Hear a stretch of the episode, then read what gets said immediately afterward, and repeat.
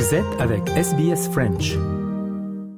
Eh bien aujourd'hui, on a le plaisir euh, pour une nouvelle fois, on va parler de ténor à l'antenne de Radio SBS, mais cette fois-ci, on a MB14 avec nous. Bonjour. Bonjour. Alors MB14, euh, on a beaucoup parlé de vous avec euh, Claude Zidi Junior. On a beaucoup parlé Ah, de, de- ok. de votre impact dans ce film, Euh, mais c'est bien de l'entendre bah, de votre propre bouche. Hein, euh, à, à- à quel point vous avez euh, évolué dans ce film, à quel point il y a aussi vos- beaucoup de votre personnalité euh, dans ce film en lui-même. Racontez-nous un petit peu euh, comment ça s'est passé. On sait que pour Claude Zidi Junior, c'était euh, une révélation avec des jeunes qui faisaient du rockabilly dans une rue. Ouais. Euh, vous, vous êtes passé par un casting. Com- comment ça s'est passé l'arrivée sur ce film? Alors l'arrivée sur ce film, ça a été vraiment le, on va dire entre guillemets le fruit du destin. C'est vraiment, euh, c'est l'univers qui a conspiré à me donner la, la chance de tourner ce film. En gros, pour retracer l'historique, euh, j'ai commencé à faire du théâtre quand j'étais au lycée, donc euh, il y a à peu près une quinzaine d'années maintenant. Et donc depuis cette époque-là, le fait de devenir acteur un jour, euh, c'est- vraiment un rêve que euh, que j'ai au plus profond de moi. Et euh, donc j'ai pris quelques cours de, enfin quelques années de théâtre au lycée et même un peu après. Mais seulement, à un moment, j'ai mis un peu tout ça de côté pour vraiment me mettre à fond dans la musique. Donc, j'ai fait, j'ai fait des beaucoup de concerts, j'ai eu des groupes de musique, j'ai fait beaucoup de beatbox, de chant, de rap, etc. Et en fait, ce qui s'est passé, c'est que du coup, vu que j'avais beaucoup mis la musique en avant dans ma vie et que j'avais un peu mis l'acting de côté, je me suis concentré à fond, à fond sur la musique. Et un jour, j'ai eu la chance de participer à une émission qui s'appelle The Voice, voilà que tout le monde connaît. Et donc euh, le tournage s'est fait en 2015 et la et donc la la saison 5 de The Voice a été diffusée en 2016 et c'est en fait en 2016 que j'ai participé à l'audition à l'aveugle de de The Voice. Il s'avère que quand ça a été diffusé, Claude Zidi Junior et euh, Raphaël Benoliel, donc le producteur de de Ténor, ils étaient dans leur télé à ce moment-là. Et justement, ils avaient déjà euh, écrit euh, une première version du scénario et ils cherchaient un comédien qui sache à la fois jouer mais aussi faire du rap et euh, de l'opéra. Et donc en fait, c'est vraiment, j'ai envie de dire, c'est fou parce que c'est premièrement la musique qui m'a ramené à mon rêve de Dakar, mais en plus, c'est comme si si j'avais pas fait ce chemin de musicien avant, bah en fait, j'aurais jamais pu incarner Antoine parce que c'est avec des années de travail que j'ai pu développer le bah, le, le chant, le, le, le, le sens du rap, le enfin et puis que je pense que j'ai gagné en maturité euh, entre l'époque où j'ai commencé le théâtre et l'époque où on a euh, où j'ai participé à The Voice, du coup, bah, il s'est écoulé euh, plusieurs années. Ce qui fait que, je sais pas, c'est marrant, c'est comme si les planètes, elles se sont alignées et qu'avant, ça aurait été trop tôt et qu'après, ça aurait été trop tard parce que, et donc, on s'est rencontrés en 2016 pour faire des, des essais sur Ténor. Et seulement, voilà, ça, c'est euh, le lot de beaucoup de films et beaucoup de projets, cinéma, séries, etc. C'est que ça met longtemps à se monter parce que il faut, euh, faut des financements, euh, il faut trouver aussi des acteurs qui puissent porter le film. En l'occurrence, ça a été Michel Larocque euh, qui, qui a porté le rôle de Madame Loiseau. Et donc c'est ça que le rôle, le, le film, il a mis bien 4-5 ans à se monter. Et donc on s'est rencontrés en 2016, mais on a commencé à tourner en 2021. Et, et en 2022, du coup, le, le, le projet est sorti. Et c'est pour ça que c'est fou parce que c'est le fait d'emprunter le chemin de la musique qui m'a ramené à mon rêve premier d'acteur. Et, donc du coup, mon premier film au final, c'est l'histoire une histoire qui me ressemble beaucoup. Parce qu'en fait c'est l'histoire d'un mec qui fait du rap qui fait de l'opéra qui a essayé de de faire des études mais qui a pas forcément trouvé sa place là-dedans. Avec euh, voilà bon comme tout le monde mais un contexte familial un peu compliqué etc c'est pour ça que jouer ténor ça a été euh, ça a été très naturel pour moi parce que j'ai il y a beaucoup de similitudes entre le parcours d'Antoine et le mien et c'est pour ça que j'ai on va dire j'ai j'ai pas eu à aller chercher bien loin en termes de en termes de personnalité, de façon de parler, de façon de me déplacer, etc. On va dire qu'Antoine, c'est moi, avec le curseur un petit peu plus poussé sur euh, parfois l'impulsivité, la sensibilité, euh, ce genre de choses, quoi. Et de toute façon, c'est comme ça que Claude me guidait. hein. Il me disait, bon là, euh, tu là, tu viens de dans cette scène-là, il vient de se passer ça, là, tu vas faire ça, et euh, tu me le joues un peu plus vénère, ou là, t'es chill, là, t'es tranquille. Et il me donnait vraiment des indications comme ça. C'était pas un rôle de composition euh, comme euh, euh, le Joker de Joaquin Phoenix, quoi. C'est vraiment, euh, Ouais, ouais. c'était très naturel pour moi, en fait. Après, ça a demandé beaucoup de travail, bien sûr, sur euh, le l'aspect euh, Mhm. technique de l'opéra. Euh, voilà, mais sinon, c'est vrai que je me suis senti comme un poisson dans l'eau dans, dans dans ce film, et surtout avec une équipe pareille, dans des décors pareils. Voilà, il y a tellement de choses à en Voilà. dire que je Bah, vais c'est bon, faire- terminée. Non, je mais, mais travailler avec Michel Larocque aussi, elle est, elle est incroyable. Elle, est- elle a dû amener une certaine euh, sérénité à ce projet et, et pour vous, en termes de premier rôle, euh, comment était votre relation avec elle? Parce qu'il y a cette relation dans le film où elle vous prend sous son aile, euh, c'est elle qui vous découvre hein, entre guillemets Ouais, ouais. quand vous avez cette espèce de clash Ouais. euh, avec le jeune de sa classe, c'est elle qui euh, qui va dire attends un petit peu garçon, on va on va venir discuter avec toi. Ouais, clairement. Comment comment ça a été dans la vraie vie entre guillemets?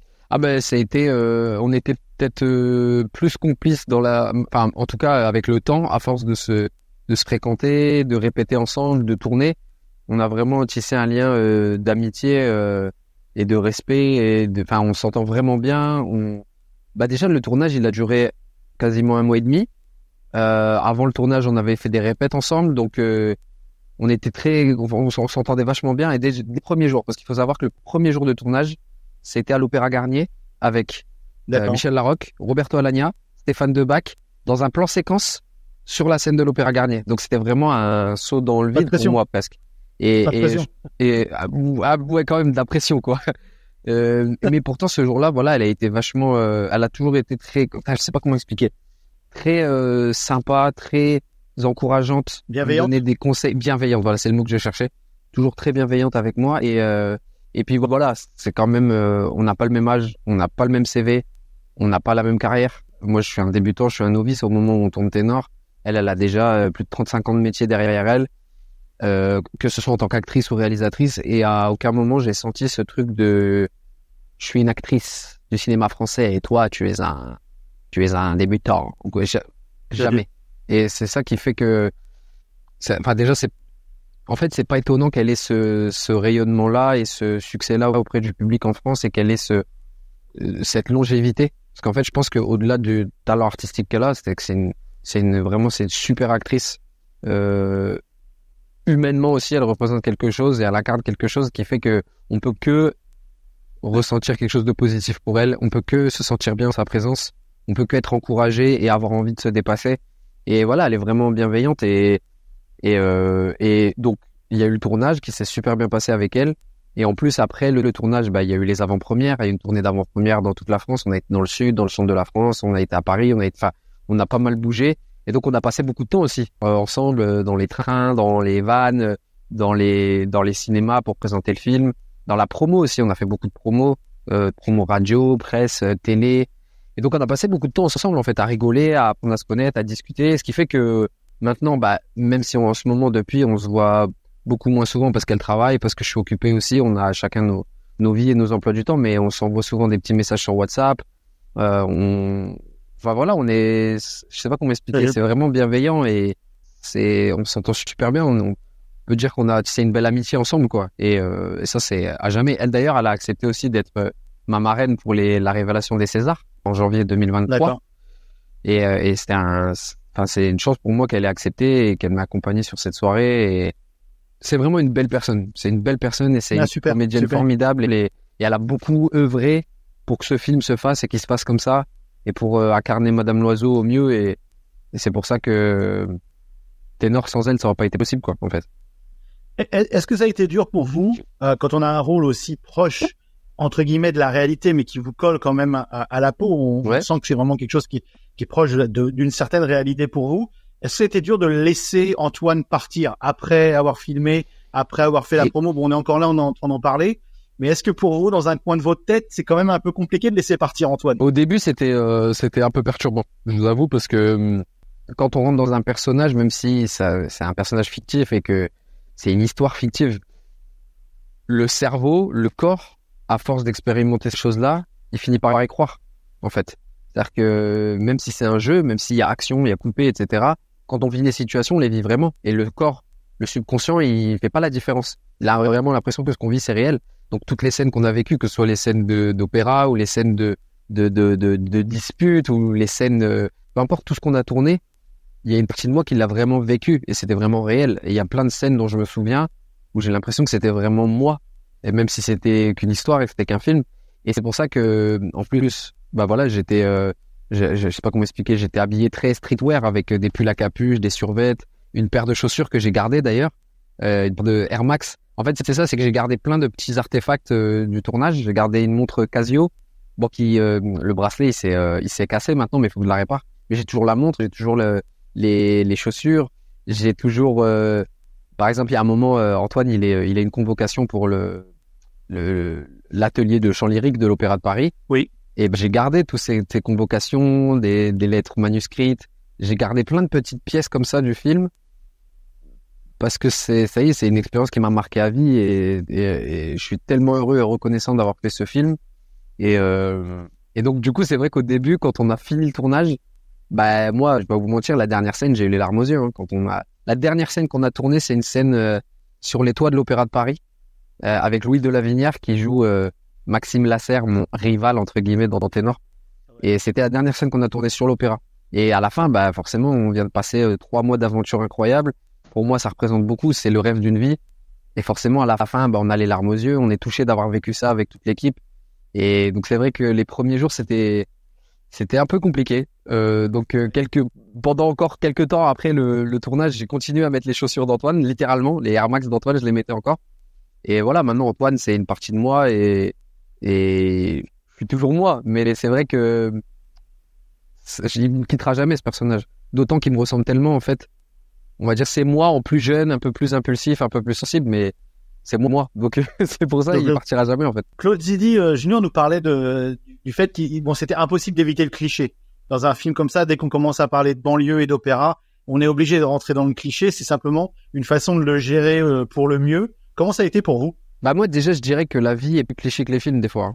En fait, ça veut rien dire. Le... En fait, le principe du cliché, c'est vraiment un truc qu'on attribue beaucoup à... au cinéma. Je sais pas pourquoi, alors que quand on va voir une sculpture, quand on va voir une peinture, quand on va, quand on regarde un spectacle de danse, quand on écoute de la musique, on parle pas de cliché. On parle juste de, de style, de- dans le sens où le cliché, c'est ce qu'on s'attend à voir. C'est, on va dire, c'est le, les, les, les grandes lignes ou les, ou les gros traits d'une situation ou d'un contexte euh, social ou, ou euh, d'une époque, etc. Mais s'il y a cliché, c'est parce qu'il y a réalité. Et le truc, c'est que dans la vie, il y a une infinité de réalités dans des contextes donnés. Il y a plein d'histoires qui existent, plein d'histoires dont on peut se dire qu'elles sont clichés et plein d'autres dont on peut se dire qu'elles sont pas du tout clichés. Et c'est pour ça qu'au final, est-ce que Ténor c'est vraiment un cliché ou est-ce que c'est juste une une photo d'une situation possible qui en plus est totalement vraisemblable, même si il y a un côté conte. Le mec il se pointe avec une livraison de sushi dans un cours de un cours d'opéra et bon sans en dire plus, euh, voilà, il y a un petit clash, il y a ça paraît surréaliste, mais pourtant c'est to- c'est totalement possible et il y a plein de scènes dont on se dirait si on les écrivait dans un film qu'elles sont pas possibles et pourtant ça existe dans la réalité.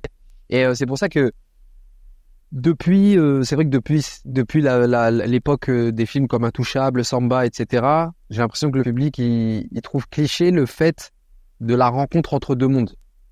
On va dire deux mondes qui sont diamétralement opposés. Ça sonne tout de suite cliché pour les gens, mais c'est parce que c'est réel. Moi, par exemple, je viens pas forcément de la, de la pire banlieue d'Amiens, hein, mais euh, j'ai vécu dans des banlieues Amiens. Et de toute façon, c'est pas, c'est pas une, c'est ni une fierté ni une honte, c'est juste un fait. Euh, venir d'une banlieue, c'est pareil, ça veut dire plein de choses. Il y a des, il y a des banlieues françaises, il y a des endroits dans les banlieues qui sont très paisibles, des endroits qui sont très chauds, il y a des endroits qui sont entre les deux. Et c'est pour ça que même ce mot-là, venir d'une banlieue, ça veut tout et rien dire. Euh, Et Mhm. du coup, pardon, je digresse. Ce que je veux dire par là, c'est que il y a beaucoup de choses dans le film dont on peut dire que ça, ça pourrait paraître cliché, mais c'est mon histoire. Moi, je me rappelle, je me suis inscrit au conservatoire de musique à Amiens en 2012. J'allais emprunter des salles de piano avec ma casquette et mes baskets et j'allais au conservatoire. Euh, je prenais des cours de chant, casquette, cours de chant d'opéra. Le truc, euh, euh, on peut se dire que c'est de base incompatible. Et voilà, je me baladais tout seul dans les couloirs et j'écoutais les gens chanter, j'écoutais les gens faire du piano, faire des instruments. Et ça, c'est réel ce qui m'est arrivé. C'est réel qu'il y ait des gens euh, dans, on va dire, dans le milieu, euh, que ce soit académique, dans le théâtre ou dans, le, la, dans, la musique, ou euh, même des gens de la mairie d'Amiens, du service jeunesse de la mairie d'Amiens, qui m'ont qui m'ont épaulé, alors que c'est pas du tout mon milieu de base, on va dire, le monde du théâtre et de l'art lyrique. Moi, je viens d'un endroit où, dans ma famille, euh, c'est pas ce monde-là. On fait pas de la musique, on fait pas du théâtre. C'est est-ce que c'est cliché du coup ma vie? Ma vie elle est réelle et c'est pour ça que l'important c'est que ce soit un bon film. L'important c'est que qu'il soit, euh, je pense, réaliste, qu'il soit inspirant, qu'il soit beau, qu'il raconte quelque chose de profond. C'est pas que le mec euh, qui vient de la banlieue qui fait de l'opéra, c'est aussi une histoire de quelqu'un qui a du mal à s'assumer, qui a du mal à s'affranchir de son environnement, qui, qui a du mal à être honnête avec ses proches qu'il y a des problèmes avec son avec son frère, qu'il y a des problèmes avec euh, ses amis. Ça parle aussi d'une aventure spirituelle, c'est-à-dire d'être honnête avec soi et avec les autres et de, ne pas se laisser euh, décourager par euh, par le je sais pas comment expliquer par euh, les idées qu'on peut avoir d'un milieu. C'est se dire ah je peux pas aller dans l'opéra parce que moi je viens de là alors que c'est faux. C'est tout ça aussi qui est intéressant dans ce film, c'est que on peut faire beaucoup plus que ce qu'on croit. Enfin voilà, je sais pas trop comment l'expliquer sans trop trop digresser Non, et- mais Honnêtement, honnêtement, 10 sur 10 pour la réponse. bon bah magnifique.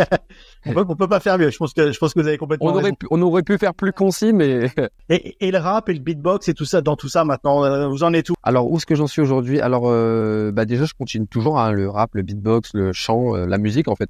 Ça sera toujours... euh, Enfin, je, je, je continue, c'est mon métier de base. Surtout que là, depuis la, depuis le tournage de Ténor, justement, je suis devenu passionné d'opéra. Vraiment, ça fait... euh, bah, le tournage, il s'est arrêté quand? Il s'est arrêté il y a deux ans, un peu plus de deux ans, et ouais, deux ans et demi. Bah, ces deux dernières années, j'ai fait, je me suis beaucoup entraîné en fait. Je me suis beaucoup entraîné chez moi. J'ai regardé beaucoup de documentaires sur l'opéra, le chant lyrique. J'ai écouté plein d'œuvres. J'ai, euh, je me suis vraiment documenté sur la question parce que c'est maintenant c'est une de mes passions en fait. Et en fait, c'est par vague. C'est-à-dire qu'il y a des moments pendant euh, plusieurs jours, plusieurs semaines, parfois plusieurs mois, je vais être vraiment focus sur euh, apprendre à chanter de l'opéra. Après, à des moments, je vais respirer, je vais faire autre chose, je vais être plus branché rap, je vais être plus branché beatbox. Je vais, j'alterne en fait entre tous mes, toutes mes passions, on va dire. Et sinon, concrètement, aujourd'hui, là, depuis, euh, depuis à peu près un mois, j'ai commencé le tournage d'une série qui s'appelle Cat Size. Et euh, c'est une série euh, qui est produite par TF1 et Amazon. Et on va dire ça, ça va être une des séries événements de l'année euh, 2025 pour euh, TF1. Et en fait, c'est l'histoire, de, c'est un manga des années 80.